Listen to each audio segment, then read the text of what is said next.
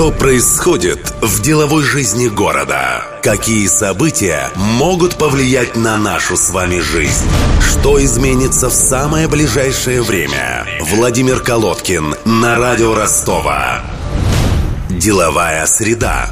Здравствуйте, в студии Владимир Колодкин. В этом выпуске «Деловой среды» вы узнаете, кто будет производить под Новошахтинском рыбные снеки, где Донская усадьба нашла средства на строительство своего тепличного мегакомплекса в Ростовской области, сколько займет Таганрог, чтобы покрыть дефицит бюджета, какие игры чемпионата мира по футболу 2018 пройдут в Ростове, сколько миллионов рублей требует ростовская семья в суде от Hyundai Motors, как в Ростове появился сервис доставки экзотических экзотических фруктов и детокс-соков «Ла Фрутерия». В рубрике «Новый бизнес» расскажут создатели этого проекта Виктория Межова и Александр Носенко. А теперь обо всем по порядку. Мониторинг. Рыбокомбинат «Донской» в Новошахтинске уже в ноябре начнет выпускать снеки. Об этом агентство РБК «Юг» сообщил заместитель гендиректора предприятия Михаил Зайцев.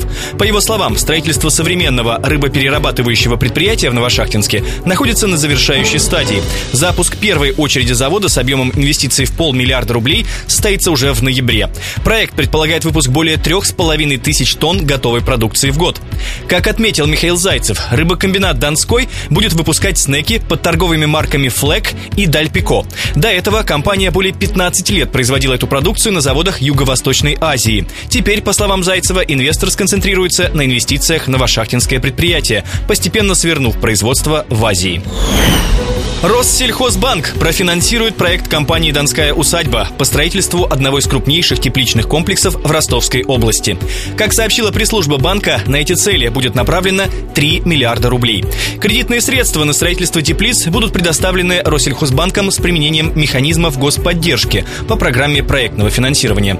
Для Донской усадьбы это означает существенное снижение ставки по кредиту. Правда, окончательную стоимость кредита для инвестора банк не сообщает. Из-за роста курсов валют проект тепличного жилищного комплекса подорожал с 4 до 5,5 миллиардов рублей.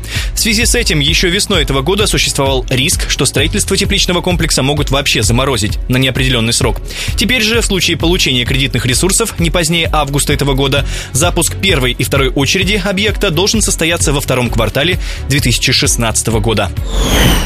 В минувший четверг имели место сразу две примечательные новости, касающиеся Таганрога.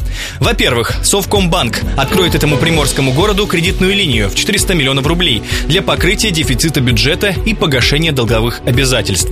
Как следует из материалов госзакупки, средства предоставляются под 23% годовых. Срок погашения 19 мая 2016 года. Совкомбанк стал единственным участником госзакупки. А во-вторых, в этот же день временно исполняющий обязанности губернатора Василий Василий Голубев, подписал указ о создании специальной рабочей группы для нормализации социально-экономической ситуации в Таганроге. Как следует из текста документа, решение принято в связи с, цитирую, неудовлетворительным исполнением администрации города своих обязанностей. В состав группы вошли 15 представителей различных министерств и ведомств Ростовской области, а возглавил ее первый зам губернатора Александр Гребенщиков. Эта неделя была богата событиями на рынке спортивных состязаний. В частности, стало известно, что Ростов-на-Дону примет 5 игр чемпионата мира по футболу 2018 года. FIFA опубликовала на своем официальном сайте календарь будущего мундиаля. Матчи группового этапа в Донской столице в 2018 году пройдут 17, 20, 22 и 26 июня. А вот 2 июля состоится игра 1-8 финала. И все. К сожалению, четвертьфинальные матчи пройдут мимо нас. В этом отношении больше повезло Нижнему Новгороду, Казани, Сочи и Самаре. Причем, вероятнее всего, игру российской сборной по футболу в Ростове мы тоже не увидим. Хотя это как раз-таки может быть и к лучшему. Также на этой неделе стало известно о том, что баскетбольный клуб «Атаман», выступавший в российской суперлиге, признан банкротом. Арбитраж открыл конкурсное производство на 6 месяцев. Об этом в понедельник сообщила газета «Коммерсант».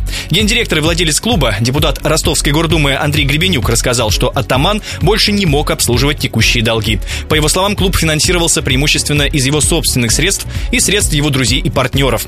Также команда получала поддержку из областного бюджета, однако график поступления субсидий менялся, и «Атаман» не успевал освоить средства. Цифра недели. 101 миллион рублей потребовали в суде от корейского автопроизводителя Hyundai Motors супруги Владимир и Екатерина Кулаковы из Ростова. На прошлой неделе стало известно, что они подали иск в суд железнодорожного района Ростова, корпорации Hyundai Motor Company, российскому импортеру Hyundai Motor SNG и калининградской Eladi Intertrade. Третьим лицом в иске заявлен ростовский дилер Hyundai, компания Формула N, которая входит в группу Tria Motors. Кулаковы требуют от Hyundai 1 миллион рублей за неисправность рулевого управления седана Hyundai i40, остальное – возмещение морального вреда по 25 миллионов рублей на каждого члена семьи. У Кулаковых двое детей. Как пишут ведомости Юг, за два месяца после покупки Hyundai i40 в январе этого года у Кулаковых трижды заклинивало руль во время движения. После поломок ростовские автовладельцы каждый раз обращались в сервис Формула N, а затем потребовали от Hyundai Motor и Hyundai Motor SNG возврата денег за автомобиль. Производитель и импортер отказались вернуть деньги, отрицая сам факт недостатка.